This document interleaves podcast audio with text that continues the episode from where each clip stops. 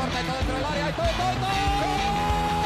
Siniestra la pide Deco, intenta meter y lo hace bien para Larso, la deja para todo, todo, todo, todo, todo.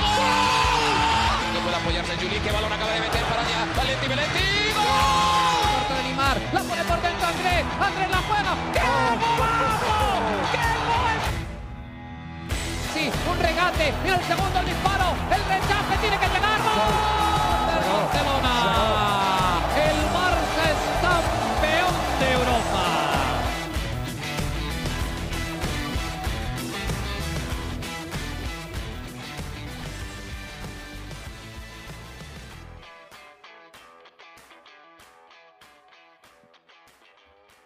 ¿Qué tal amigos de ADN Barça? Bienvenidos a una nueva edición de nuestro podcast, edición especial, adelantada. Hicimos todo lo posible para reunirnos todos y hablar de esta situación que se está viviendo en el Fútbol Club Barcelona. Xavi anunció su renuncia minutos después de haber perdido en casa 5-3 contra el Villarreal.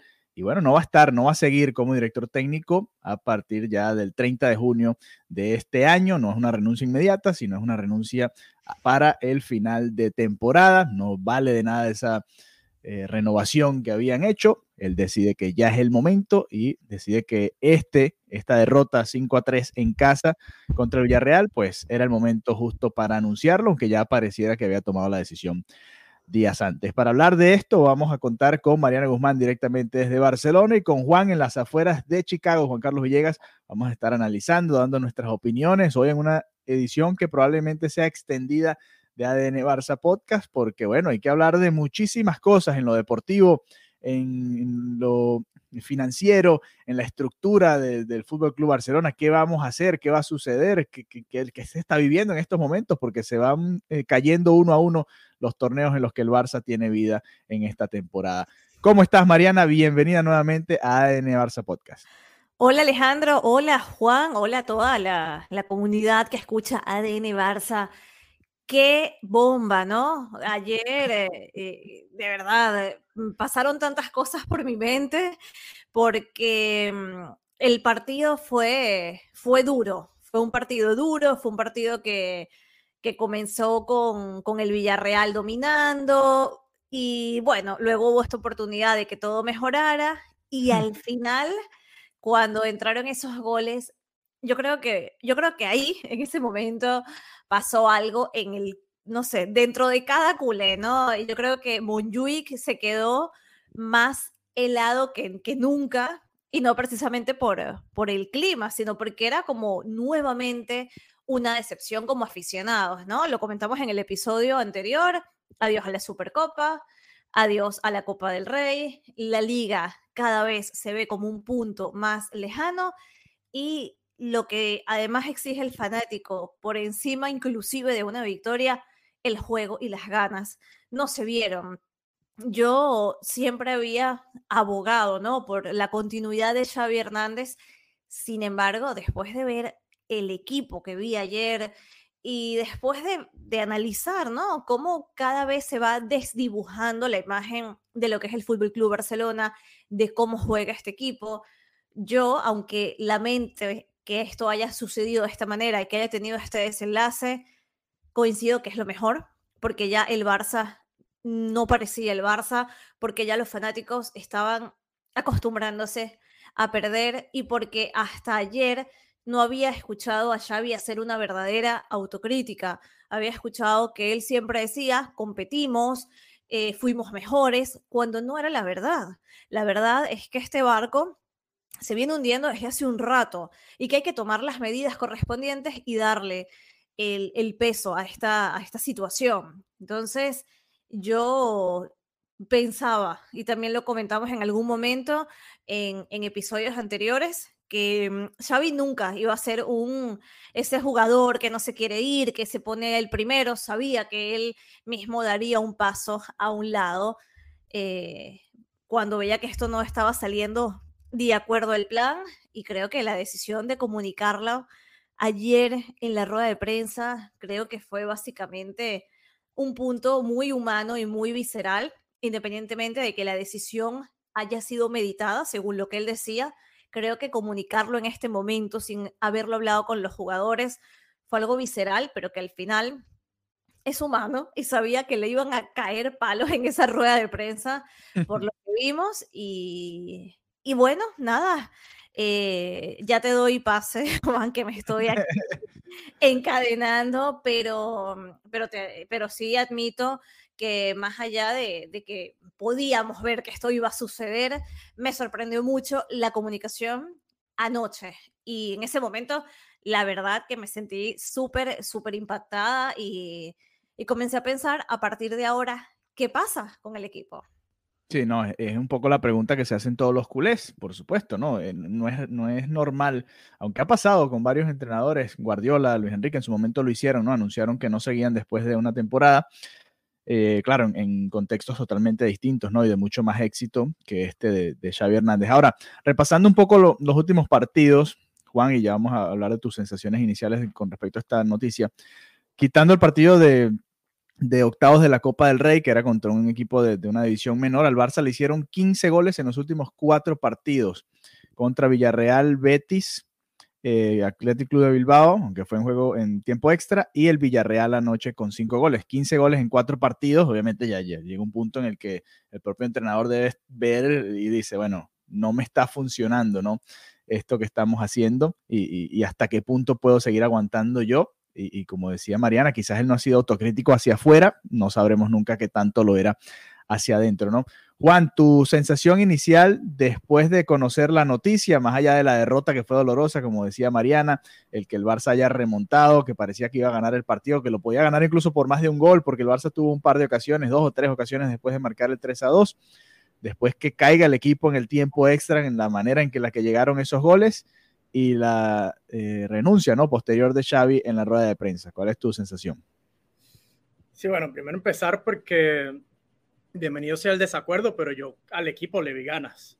O sea, después, en, el, segundo tiempo y sobre todo con los cambios, yo creo que se vio otra cara del equipo que dominó, que, sabe, que encontraba los espacios, que combinaba bien, que creaba ocasiones más que todo, que es lo que a mí en particular me interesa o me, lo que más me preocupa.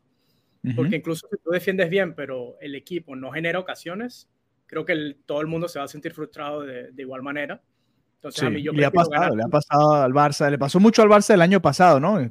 Partidos 1 a 0 y le costaba mucho generar ocasiones de gol. Yo prefiero ganar 4-2, 5-4, 4-3, lo que sea, pero tener la posibilidad de siempre hacer goles y siempre tener esa oportunidad, esa capacidad de respuesta que creo que es lo que tuvimos ayer. Ahora, ¿qué pasa? El gol es 3-3, obviamente el equipo se ve descolocado, pero los otros dos goles yo creo que son totalmente fuera de contexto y no ni siquiera quiero comentar lo que, lo que intentó hacer Iñaki porque no lo entendí y no, creo que, hasta mi esposa me decía, no sé, ni, ni ella entendió que... De primera vez que, que yo veo algo así de un portero, pero bueno, fueron muchas cosas, primera vez que pasaron muchas cosas malas ayer lo que iba a decir también es que, claro, la historia, el relato cambia por cómo termina el juego, pero también tuvimos cuántas oportunidades para generar ese 4-2 que nos, que nos aviese la brecha y controlar el partido. La de que tuvo Vitor Roque, este, dos ocasiones del penal, que yo sí creo el primero no lo es, el de Gundogan. El segundo, bueno, el, en las dos estuvo involucrado Gundogan, pero no sé si, el, si en el segundo, donde fue el remate, dentro del área, ya después, ya en el agregado, yo esa no la vi, fíjate que yo esa no la vi, yo vi nada más la que fueron a revisar al bar. Sí, sí, sí. Porque, no, no, lo tengo eh, claro todavía. Más penal me pareció el de la Min, obviamente, pero es X, más allá del caso y más allá de este partido y de lo del Bilbao y, y, lo que sea. Yo creo que la decisión que toma Xavi, y mira lo que te voy a decir, si lo hubiese tomado la porta, te diría que yo, yo en lo particular, en lo particular, pensaría que está mal como la toma Xavi y como él lo explica, yo en particular lo entiendo de dónde viene y qué es lo que quiere hacer con eso. Porque dice, ¿sabes qué? Mira, a los medios, a lo que sea, todo lo que está generando este ambiente, este ambiente de M, mira, como diría Guardiola, mira, ganaste tu Champions particular, ya renuncié. Te felicito. te felicito. Muchas gracias. Ah, mira, yo me voy a ir todo lo que me lances no va a importar porque de todas formas no me voy a quedar.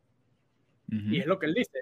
Hay que generar, hay que hacer algo para que pueda cambiar la dinámica y los jugadores se puedan liberar, porque es, es como si tuviesen algo encima lo que pasa ayer con Cancelo no se explica, lo que pasa con Iñaki no se, se explica menos, lo que pasa en el, en el área antes del, antes del cuarto gol tampoco se explica. Y, hay unos jugadores que tienen una zozobra mental que no, que es artificial, que no es natural. Y ojalá esto sea lo que, lo que genere ese cambio. Yo creo, no, no me imagino cuántas charlas no habrá tenido Xavi en las que intenta darle un cambio en la dinámica o identificar diferentes cosas y no simplemente no se les habrá dado. Y en muchas ocasiones son dos jugadas que te cambian de... Y podemos hablar de cualquier partido porque son dos jugadas. Una, fallas un gol, que por ejemplo, justo antes del 5-3, Araujo falla el 4-4.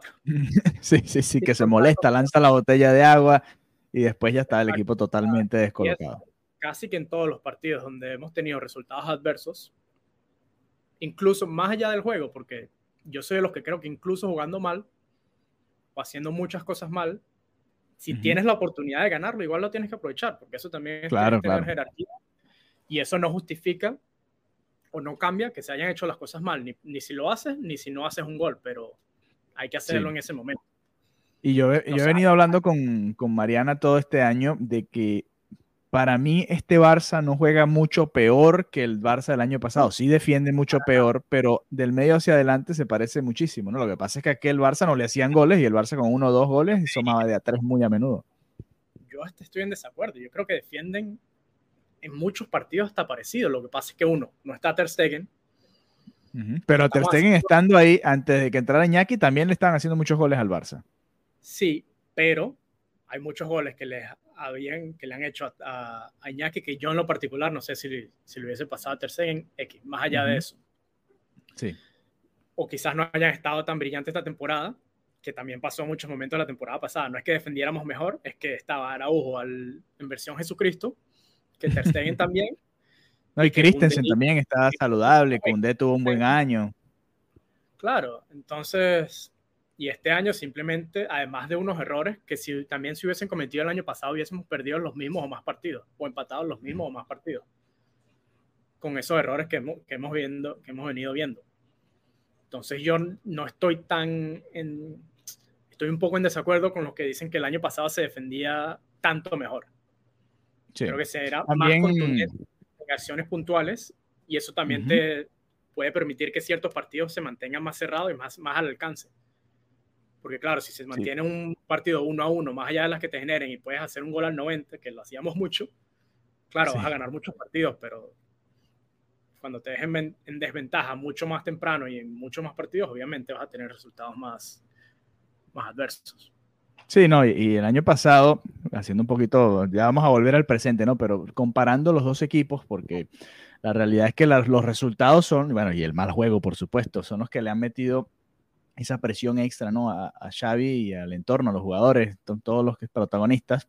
El año pasado muchas veces, ya sea por los fallos del rival o, o, porque Ter Stegen estaba ahí, el, bueno, sucedía que el Barça no, no, no recibía esos goles, ¿no? Entonces, la realidad es que esta temporada no se han, se han, juntado todas las cosas para negativo en la liga, en la copa, en las diferentes circunstancias, porque sabes que el, el, tú lo decías, ¿no? En cada partido, el partido del Atlético de Bilbao era para ganarlo. Lo terminas perdiendo en el tiempo extra, el partido que debías haber ganado en los 90. El, y, bueno, te, te, molesta, ¿no? Este partido también era para ganarlo. Entonces, son, son situaciones que casi que no puedes controlar, ¿no? Es que es complicado porque, y yo entiendo, te lo juro que lo entiendo y empatizo con todos los que están. Obviamente, yo también estoy molesto no me pude ver la rueda de prensa de Xavi hasta hoy porque simplemente no aguantaba la, la molestia. La molestia. pero, como te digo, yo entiendo muy bien y te lo juro que empatizo con todos los que dicen, mira, pero no te puede pasar en cada partido. Claro. Pero es que yo también en muchos momentos trato de analizar partido por partido. Sí. Porque además cada partido es un mundo. Sí, es una historia diferente, ¿no? Es una historia diferente y es que en cada uno de esos ha pasado casi que lo posible para que no ganemos, para que perdamos, para que empatemos. Sea por errores tontos, sea por... Y también, claro, obviamente, también sea por el planteamiento, sea por lo que sea, sea por un penal no cobrado, lo que sea. Pero en cada partido pareciera que se, han alineado los planetas para que no se den las cosas. porque las ocasiones han estado ahí. Sí, no, estoy de acuerdo contigo. Además, eh, y ya vamos a darle paso a Mariana, que está teniendo algunos problemas técnicos y, bueno, vamos a ver si la podemos recuperar. Si no, si no pararemos y seguiremos con el episodio. Hay momentos de esta temporada, ya vamos a hablar de Xavi, en los que yo veía y decía, bueno, viendo la situación del equipo, la realidad es que, y pasa mucho en, en equipos que tienen más solidez estructural, del Atlético de Madrid, del Liverpool, el Manchester City, por hablar de varios que, que, no tienen esa presión de que si no ganas títulos, el entrenador se va, ¿no? Que, que pareciera que es la presión que hay en el Madrid y en el Barça. Fíjate que el año pasado el Madrid gana la Copa, pero quedan cortos, ¿no? Que quedas como si la, temporada fue mala porque el Barça gana la liga, ¿no? Claro, Ponías cara de que no estabas de acuerdo. ¿Por qué no estás de acuerdo con...? Porque hay continuidad en esos proyectos, ¿no? ¿Ves? Si tú ves el proyecto de Xavi... Porque al mismo tiempo Ancelotti podría haber perdido esa final de, de Copa contra el Osasuna. De Copa. Y honestamente no hubiese pasado absolutamente nada. No le hubiera caído la mitad de presión de lo que le cae al Barcelona y a Xavi en cada semana, casi que cada día. Porque además él casi que, tiene, que es dueño de ese puesto hasta que no se quiera ir él. Sí, y, bueno. Como te digo, yo creo que eso simplemente no son situaciones comparables por lo que tú dices, porque todos los entrenadores, Guardiola es dueño de su proyecto, Klopp es dueño de su proyecto, incluso Simeone es dueño de su proyecto, Ancelotti es dueño de su proyecto. Obviamente, todos ellos tienen crédito y con razón, pero yo, lo que yo creo es que Xavi está en una situación completamente distinta que todos ellos, que todos ellos, incluso habiendo ganado una liga y una supercopa el año pasado, no es que se viene de una atlete. Sí, no, es que, es que ahí, es donde voy, ¿no? La proyección, cuando tú ves el proyecto a largo plazo, si lo quieres llevar a, eso, ¿no? Y no pensar nada más en la inmediatez, bueno, sí, en la proyección hubo una caída, ¿no? Porque el Barça venía primero de tener que clasificar como fuera a Champions, clasificó a después pelear por un título importante como es la liga, ganar una final al Madrid, eso es un avance y quedaba la sensación de que esta temporada, además de, de competir por la liga, bueno, había que dar ese paso extra, ¿no? Que el equipo jugara mucho mejor y que, se compitiera por la Champions. No se ha competido por la liga, es la realidad, y en la Champions vamos a ver qué sucede. Pero e, igual es normal dentro de esos proyectos que haya bajones, ¿no? Que haya temporadas que no sean, porque no vas a ganar todo el tiempo y no, no va a ser una proyección de que un, un, año ganas un torneo, el otro dos y ya al, tercer año ganas el triplete. No es tan sencillo. Entonces ahí... No, eh, para sumar a lo que dices, que esa expectativa o esas proyecciones que uno se hace en su mente, con la razón no sé cuál, pero que tú digas, bueno, ya este año, uno, hay una falacia que, que se tiene mejor plantilla. Dos, que se tenía que jugar mejor porque se tiene una mejor plantilla y porque se tiene más tiempo. Yo te digo, uno, perdiste a tu cinco, que lleva más de 10 años en el puesto, que no tienes ese perfil en la plantilla. No pudiste fichar también, porque más perdiste el perfil de Dembélé, que te guste o no, lo tienes en la min, pero también es un niño de 16 años. Sí, le puedes claro, Lo que te claro, mucha gente lo, lo, mataba contra el Athletic Club, es un niño, el hombre, bueno, no pudo hacer ese gol y, y mala suerte. le pasa a los mejores, le puede pasar a él. Y X, que falle este para que pueda meter los próximos 10, honestamente no importa. Pero lo que te iba diciendo, no tienes que sobre todo para el tipo de fútbol que jugamos nosotros, donde vas a tender al desequilibrio, porque somos mayormente ofensivos, vas a necesitar un un 5, además de garantías. Y a diferencia de otros equipos, incluyendo el Madrid, que se tuvo la oportunidad de gastar ciento no sé cuántos en Bellingham, tantos otros cuantos, no sé, en Arda Guller o en lo que además hayan fichado, nosotros no, o sea, pudimos fichar obviamente buenos jugadores, pero excedidos. No es lo que exactamente necesitábamos, sino lo que estaba disponible y también obviamente pueda, puede añadir la plantilla. Pero Gundogan no es 5, Joao Félix no es un 5, Cancelo no es un 5. y el resto no, como te digo, no tenemos ese perfil y lo que pudimos fichar, que hay que recalcarlo porque parece que, que no cala en muchos lugares, pudimos fichar a alguien por 3, cuántos millones Sí, a, Romeo. que vino, empezó bien y hubiese sido un reemplazo cumplidor si se hubiese seguido en esa tónica, pero simplemente no, por la razón que sea, por el bloqueo mental y lo que haya pasado, no ha dado la talla. sí, no, y ha sido también algo colectivo, no fue solo Romeo, él solo que, que, no funcionaba, ¿no? Había momentos en los que el colectivo. Él era el único de su perfil. Sí, no, es el único que hay ahí de ese perfil. Porque tú dices, pierdes a, pierdes a Gundogan, bueno, tengo Pedri, Gaby, De Jong. Pierdes a Cancelo, bueno, tengo a Valde, tengo a Cunde por derecha, aquí puedo, puedo resolver. Ah, no tenemos a alguien que pueda hacer lo de, lo de Romeo, entonces, ¿qué pasa? Recurres a De Jong y Gundogan, que sí te puedan ayudar en salida, pero no te van a hacer, no, no te pueden dar lo mismo en defensa. Sí, no, de acuerdo contigo. Bueno, nos fuimos un poco a la parte táctica y a, la situación, lo que es ser entrenador del Barça, los refuerzos que llegaron. Vamos a hacer una pequeña pausa y junto a Mariana, que ya la recuperamos, vamos a hablar de la situación actual. ¿Qué vamos a hacer ahora? ¿Qué va a hacer el Barça? ¿Es el momento correcto? ¿Fue lo correcto que Xavi decidiera irse ahora y, no anunciarlo ya más adelante, ¿no? Porque queda muchísimo de la temporada, incluyendo la Champions, que prácticamente es lo único que se pudiera estar disputando este año. Vamos a hacer una pausa y seguimos con ADN Barça Podcast. Continuamos, amigos de ADN Barça Podcast, con Mariana Guzmán y Juan Carlos Villegas hablando de la actualidad del Fútbol Club Barcelona, la renuncia de Xavi llega en un momento extraño, ¿no? Se entiende por los resultados que se han venido dando, han sido muy negativos, se ha quedado fuera de varios torneos, la liga ahora parece prácticamente imposible, ¿no? Eh, se estará peleando por el tercer lugar, si acaso pensar en un segundo lugar, si alguno de los dos se, desinfla demasiado, pero esa es la realidad actual del Fútbol Club Barcelona. Ahora, Mariana, ¿e, e, ¿es lo correcto anunciarlo ahora? ¿Crees que va a generar lo que piensa Xavi que va a generar, que es que los jugadores ahora estén más tranquilos porque, bueno, eh, no sé, el entrenador se va, pero al final la situación del club, del equipo como tal, sigue siendo la misma, ¿no? Y es que quedaste fuera de varios torneos y ahora lo que queda tienes que ganarlo porque si no, eh, la presión te, va, te, van a señalar a ti también, ¿no? Como jugador. ¿Qué piensas de, este momento y la decisión de anunciarlo ahora? Yo creo que fue muy humano, fue muy humano, fue un acto humano, pero creo que no del todo correcto primero no se lo comunicó a los jugadores. Lo ¿Pero crees que eso sea verdad? Sí, sí, sí, fue verdad. Fue verdad. No se lo comunicó a los jugadores. Eh, fue directamente a decirlo a la prensa porque sabía lo que le venía y era como, sí, sí, ya sé todo lo que me van a decir, lo asumo y me voy. Pero, pero yo pienso que no, porque ¿cómo mantienes a jugadores motivados y comprometidos? Eh, ya era cuesta arriba, imagínate ahora. Si más bien ellos estaban respaldando muchísimo en los micrófonos de Dazón. Es que eso fue lo que me... Por eso te lo pregunto. Claro, no, no, era como el Mister, creemos en el Mister, apostamos en él.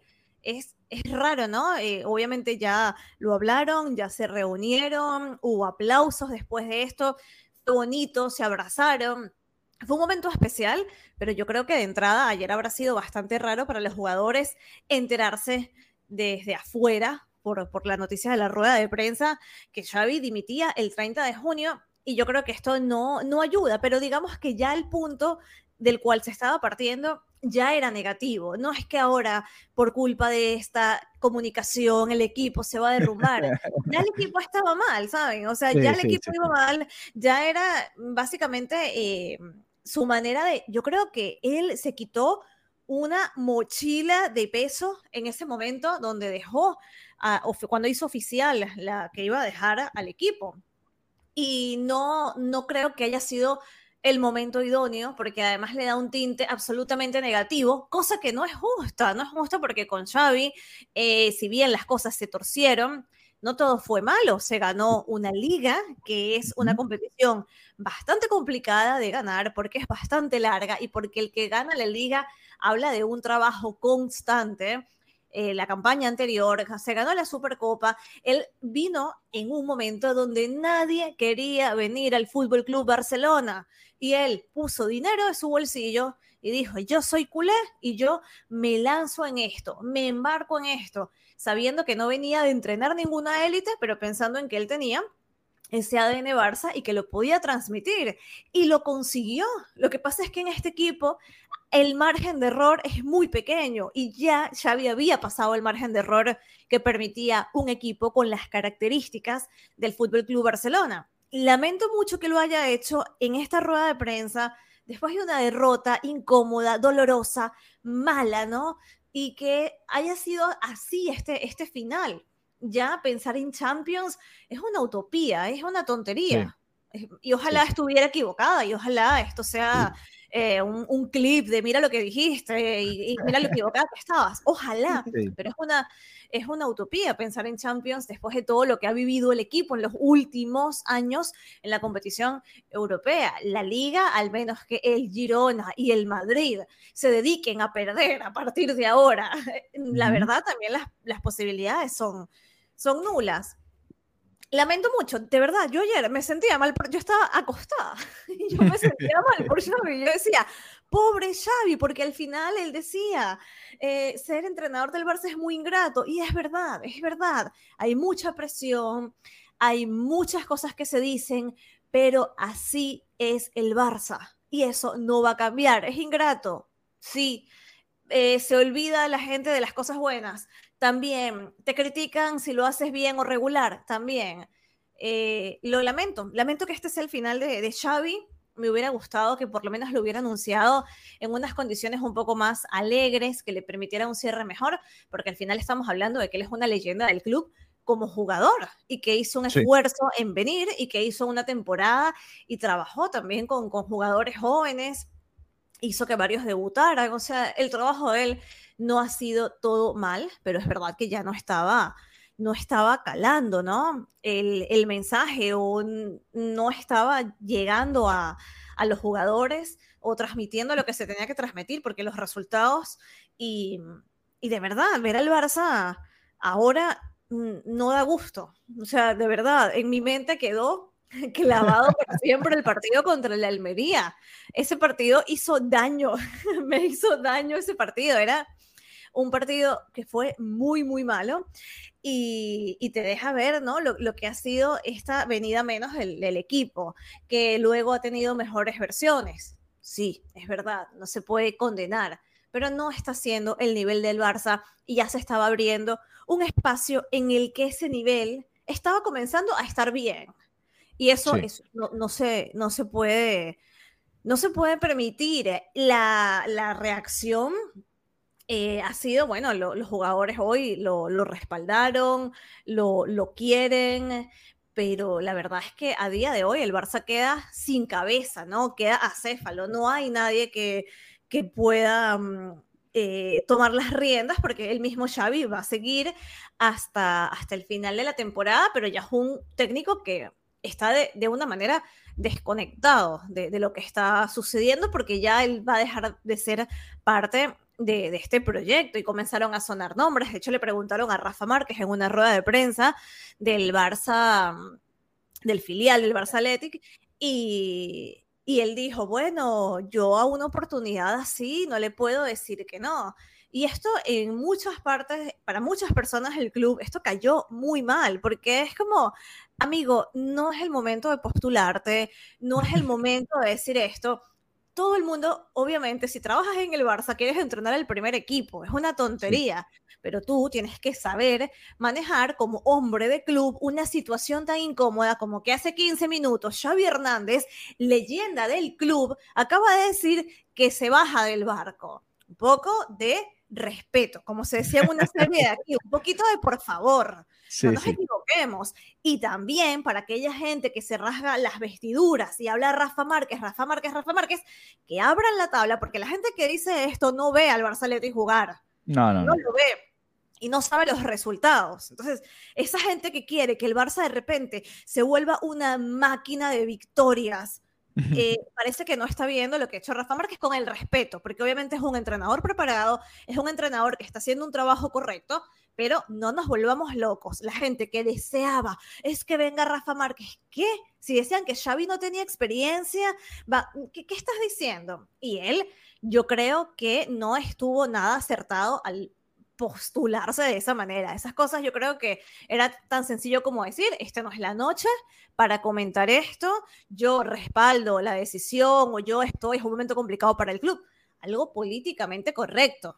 ¿Sabes? Es como estás ahí en un divorcio y que mira, tú estás soltero entonces, porque yo, amigo, es de mal gusto, ¿sabes? es de mal gusto, eso no se hace. Vas pendiente tú y dos mil, pero cuida las formas, que ya tú eres una persona del club. Eso es un poco, lo conversábamos, lo conversaba yo con Juan, le planteaba que eh, hay otras instituciones en las que este tipo de bajones, ¿no? No se castigan tanto como el Fútbol Club Barcelona y el Real Madrid. Tú ves el Liverpool, el Atlético de Madrid. ¿Cuántas veces no hemos dicho, bueno, el, ciclo del Cholo Simeone parece haber llegado a su fin? Y la realidad es que no, ¿no? Y va y sube y baja. Y la realidad es que eh, no ha vuelto a pelear por, un, por el título de la liga en cuánto tiempo, ¿no? Y él sigue ahí y ese proyecto pareciera sólido. En el Barça le cuesta mucho ni Guardiola, ni Luis Enrique, ninguno dura más de tres años. Pareciera que es el, tiempo de caducidad que tiene un entrenador del Fútbol Club Barcelona, así de, de, cargado, de tóxico, se puede volver el ambiente. Y ahí es donde yo creo que quizás Xavi se dejó afectar mucho por lo externo, ¿no? Y él hablaba tanto de, de lo fuerte que está el vestuario. Bueno, a ver, si tú tienes un vestuario fuerte y si tienes el respaldo de, tu directiva, ¿qué importa lo que digan afuera, no? Realmente, ¿qué, importa? Realmente no vale nada. Pero eh, al parecer sí los afectó. ¿Te acuerdas que, culpó a la prensa del, juego del equipo?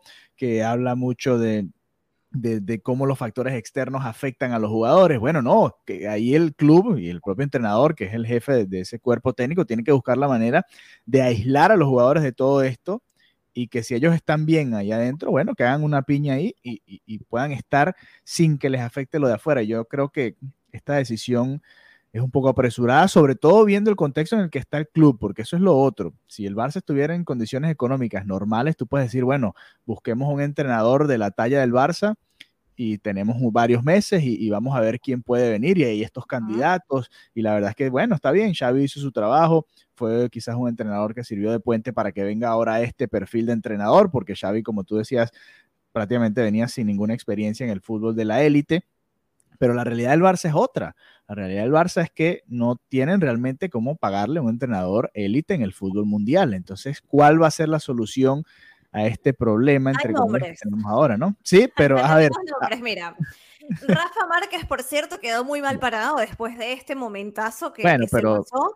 Igual él no era eh, candidato dentro del club, ¿no? Para darle las llaves del proyecto, ¿no? Pero en, si en algún momento el declive con Xavi llegara a tal punto que él tuviera que ser cesado por algo estrepitoso, se pensaba en él, se valoraba su, la, la posibilidad de que él pudiera tomar las riendas temporalmente del primer equipo. Parece que esto, lo que hizo ayer, gustó tanto que dijeron, amigo, nada, ni que te pongas. Entonces, ¿cuáles son los nombres que están sonando actualmente a día de hoy?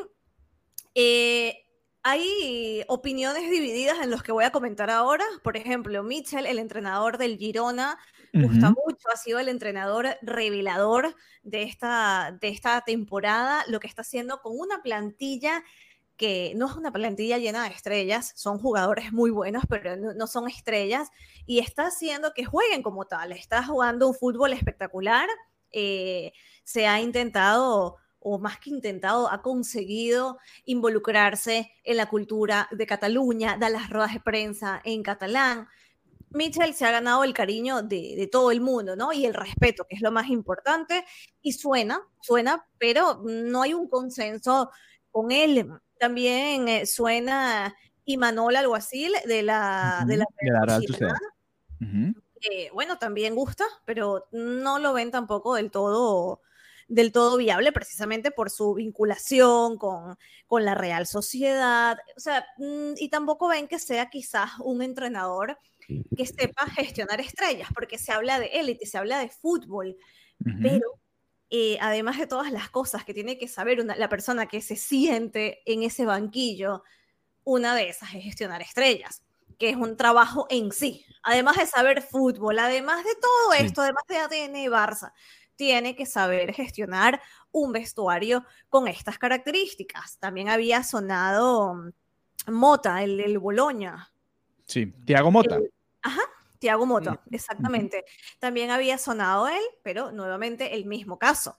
¿Cómo se planta él ante un vestuario de estas características? Los más soñadores dijeron, vamos a buscar a Klopp a Inglaterra, vamos a interrumpir su año sabático y ojo que dicen, por favor, toquemos la puerta, no es entrar. Klopp que dijo, yo me tomo mi año sabático, no voy a dirigir ningún equipo hay personas de, la, de la comisión deportiva que dicen, bueno, perfecto, pero yo creo que lo correcto es que se toque la puerta y bueno, Klopp obviamente no es lo que te viene a la mente cuando piensas en ADN Barça, pero es un tipazo y es un grandísimo entrenador, pero yo no lo veo ni un poquito viable. Entonces, para mí, descartada esta posibilidad, yo creo que ni siquiera de tocarle la puerta a, a Klopp. Y un nombre que sí que está sonando muchísimo eh, y que esto no es algo nuevo, porque en todo el momento de Kuman y toda esta incertidumbre en la comisión deportiva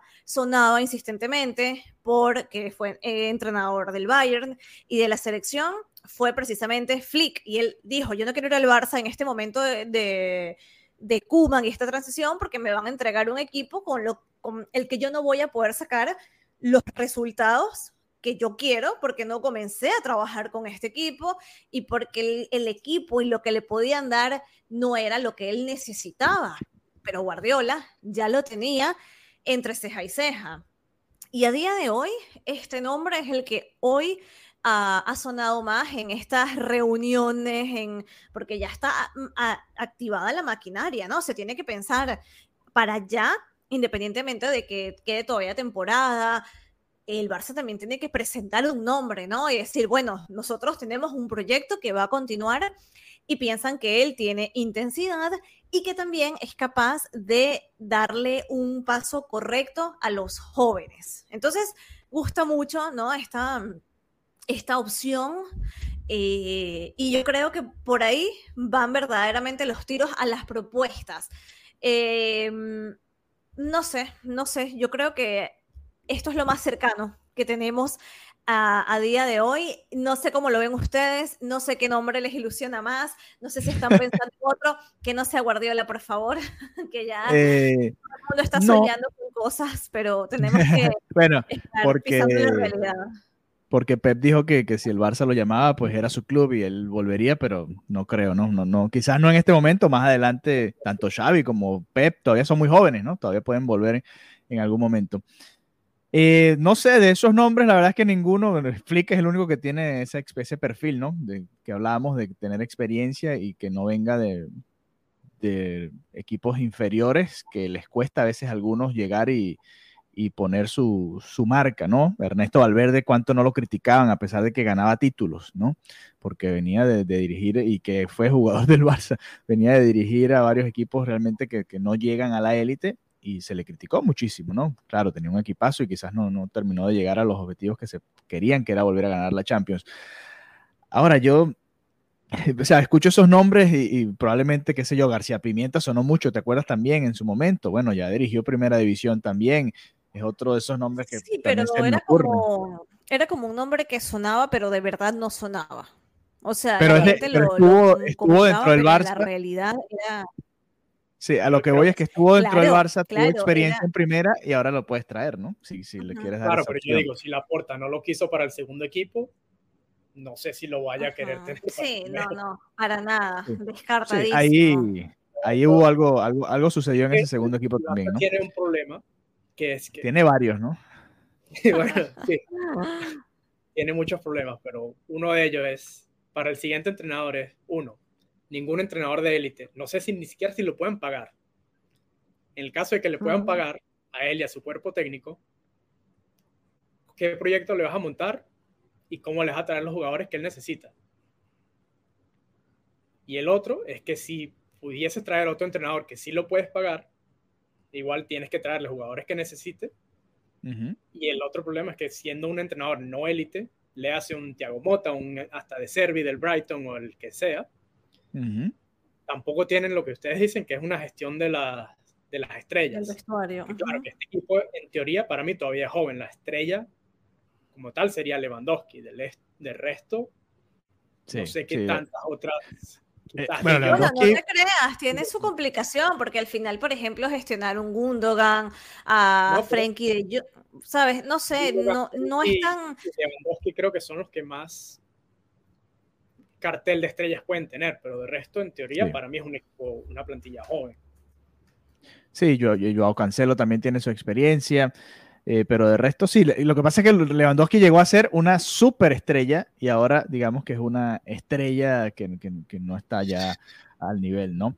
Ahora, eh, yo, yo vuelvo un poco hacia atrás y digo, para mí Xavi se puso una presión que era quizás innecesaria cuando él decía, bueno, no, si no se compite, si no se ganan títulos, pues me iré yo creo que eh, le, faltó visión un poco de, futuro y de proyecto. No puedes decirme eso y también decir al mismo tiempo en otras ruedas de prensa que el Barça es un equipo en construcción, que en ciertas formas lo es, pero también tiene con qué competir los, los torneos que está disputando, ¿no? Entonces, no sé, a mí me hubiese gustado ver un proyecto más a largo plazo. No sé si es que se, quiso mantener la puerta abierta para un futuro. No, Xavi está apenas empezando como entrenador. Está nuevecísimo, está muy nuevo y todavía dentro de 10, 15, 20 años puede volver al Barça o quizás antes, quién sabe, ¿no? Entonces, me, me, parece que le faltó, le faltó visión ahí y también manejar ese contexto que él conoce, que es lo que yo más critico, porque si tú traes a Flick y Flick que viene de Alemania y dice, bueno, pero esto, esta gente está loca aquí en Barcelona, ¿Cómo, ¿cómo es esto? ¿Qué es esta presión? ¿Por qué te tratan así?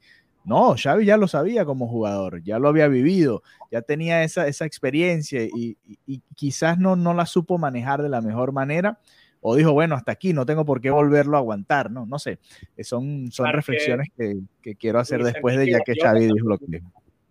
Es que Luis Enrique y Guardiola también se, terminando, se terminaron yendo imagino yo en parte, porque es algo que dice, mira, yo puedo vivir mucho más tranquilo y no me tengo que calar esto 24/7 todos los días, que es algo que ningún otro entrenador en ningún otro país tiene que aguantar. Sí, sí. Por, su eh, por, su propia salud, que es lo que decía Mariano. Fue algo que es muy humano decir, mira, yo no tengo, tengo familia, yo no lo leo, pero me llega porque la gente también habla. Claro. Incluso si te aíslas, es algo que de una u otra manera te va a llegar. Y ese tiquiti, tiquiti, tiquiti todos los días no es fácil. Yo también estoy de acuerdo contigo que yo no sé, eh, no tengo para nada claro qué entrenador que pueda venir, a menos que sea Guardiola o el mismo Luis Enrique, que no van a venir, puedan entender el contexto al que van a llegar y además que puedan manejarlo. Yo no sé qué, qué perfil de, de jugador, exjugador del Barcelona o entrenador pueda entenderlo y manejarlo.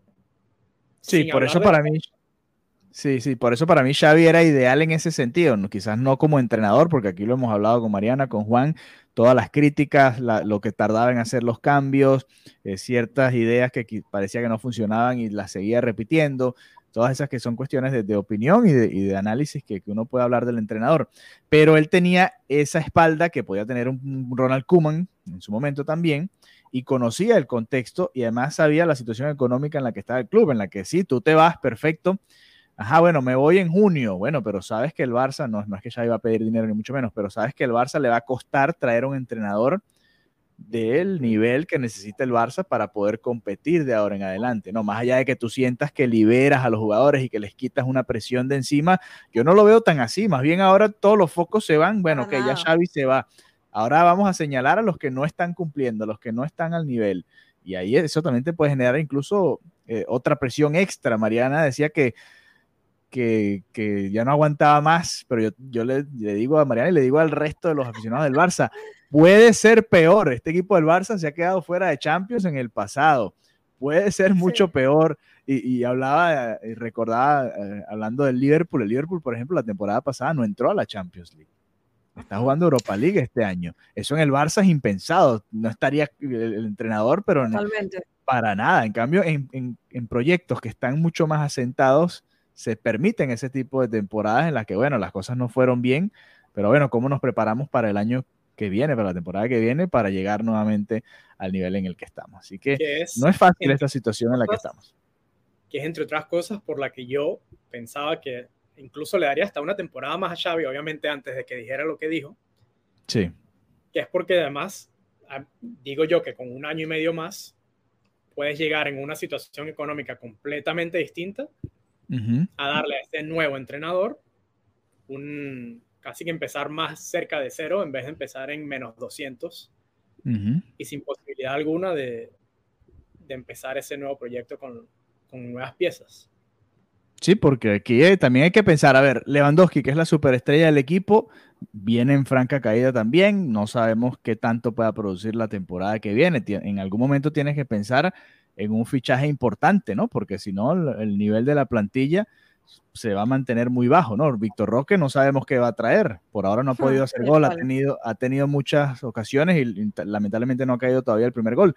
Pero, y bueno, de resto son las figuras jóvenes de, la, de la, cantera prácticamente. Cubar sí lo vemos jugar y es un placer verlo. Lamin Yamal es un placer verlo. Gaby y Pedri, uno habla como si tuvieran 25 años y todavía son unos niños, pero ya tienen el nivel del primer equipo. Son, son las sorpresas que uno, que uno va encontrando dentro de la institución, pero esa superestrella del fútbol mundial, el Barça no la tiene en estos momentos dentro de la plantilla y no sabemos cuánto tiempo va a tardar en poder estar cerca de tener una estrella de este estilo, ¿no? Entonces, aquí es donde el equipo cada vez va a ser más importante, ¿no? no, pero a ver, una cosa, yo creo que igual el Barça, por ser el Barça, tiene la posibilidad de atraer a jugadores porque es, el, es, un equipo que, que, tiene un peso y una historia que no tienen los demás.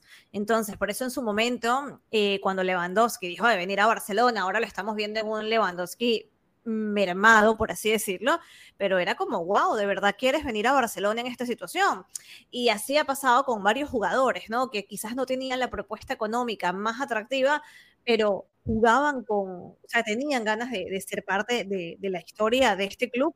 Yo creo que a partir de ahí, de, el, el club puede agarrarse para, para negociar y para, y para proponer. Así como el entrenador, ¿no? El entrenador que llegue no, no tiene que ser un perfil, perdón, no puede ser un perfil de es que yo quiero venir a cobrar un dinero. Vete a Arabia, vete a Arabia, porque esto no, no va a ser. la persona que llegue tiene que tener las ganas de levantar un equipo, ¿no? Y de decir, yo voy a construir esto y voy a tener esa satisfacción. Entonces, yo creo que así como, el entre, así como han venido jugadores por eh, algo más de dinero, sino por la historia del club y por la identificación con el club, algo interesante tiene que pasar, tiene que ser el perfil de entrenador o el entrenador, mejor dicho, que venga ahora a, dirigir al Barça. Sí, no, de acuerdo. Ojalá, ojalá sea así. Ojalá estamos todos ligando que sea así, rezando para que se dé esta situación por lo menos tienen meses, ¿no? Por lo menos tienen meses, porque hubiese sido distinto que llegaran al final de temporada, no se gana nada y se tuviesen que sentar a resolver esto en dos meses del verano y además afrontar los fichajes de esa manera, ¿no? Entonces ya si vas cuadrando con un entrenador con meses de anticipación, ya puedes ir perfilando los fichajes ya puedes ir incluso adelantando eso un poco más, ¿no? Es difícil esta situación que está viviendo el Fútbol Club Barcelona, lo ha venido siendo en los últimos años, ha tenido sus subidas y sus bajadas. El año pasado fue un año de, ilusión, al menos en, lo local, y bueno, todavía de, ciertas, ciertos momentos tristes en, Europa, pero bueno. Eh, vamos a ver, vamos a ver. En estos momentos, por ejemplo, el Girona ganó su partido y el Barça se aleja a 11 puntos ahí de la punta de la liga. El Athletic Club empató con el Cádiz, por lo que va a quedar por detrás del Barça con un partido menos, tiene dos puntos menos y un partido menos eh, tiene el Fútbol Club Barcelona y el Atlético de Madrid en el momento en el que estamos grabando esto está empatando a cero. Si gana su partido, va a llegar a 44 puntos. Así que vamos a ver en esa pelea por el tercer y cuarto lugar. Hay tres equipos ahí bastante cerca en la liga. Esa es la realidad del Barça en estos momentos y también preparándonos para la Champions que viene ahora en febrero. Y a ver cómo llega el equipo a esas circunstancias. ¿Qué, estilo de entrenador? ¿Qué, ¿Qué, les gustaría ver a todos ustedes, amigos de ADN Barça? Los hemos estado leyendo en el grupo de WhatsApp. Ese chat estuvo echando fuego toda la tarde y toda la noche. extremo en mi madrugada. sí, sí, era la madrugada de España, era la tarde-noche de acá y seguía todo esto, por supuesto, el, tren de noticias siguió hasta muy entrada la madrugada en España y aquí en, ya en la noche eh, tarde y bueno, sigue, ¿no? Porque por supuesto esto va a dar mucho de qué hablar. Lamentablemente yo escuchaba a los jugadores después del partido y contrastándolo con las declaraciones de Xavi en el pre-partido, que él decía, bueno, ah, siempre valoran a la gente cuando se va. Él ya iba como anunciando que, que no le quedaba mucho tiempo en el Barça, ¿no? A mí también me extrañarán, decía. o quizás me extraño, o quizás me valoren, algo así por, por ahí, por esas líneas, ¿no? Y cuando escuché a Cancelo, a De Jong, a los jugadores dándole el apoyo al entrenador, Araujo, sí, yo decía, aquí están tratando de que no se vaya, ¿no, Xavi? Y no pudieron, no pudieron aguantar, o no pudo aguantar Xavi todo esto y lamentablemente decide dar un paso al costado entendiendo eh, que para él es lo mejor para la institución. Así que bueno, Eh, nada, vamos a despedirnos en este episodio de ADN Barça Podcast, extendido junto a Mariana, junto a Juan Carlos, a los que le doy las gracias por acompañarnos nuevamente. Y bueno, esperamos que disfruten de ADN Barça Podcast y que nos valoren. No nos valoren cuando nos vayamos, valórennos ahora. Ya lo saben. gracias, Juan. Gracias, Mariana. Un abrazo. Hasta la próxima. Bye, bye. Hasta la próxima. Adeu, chau, chau.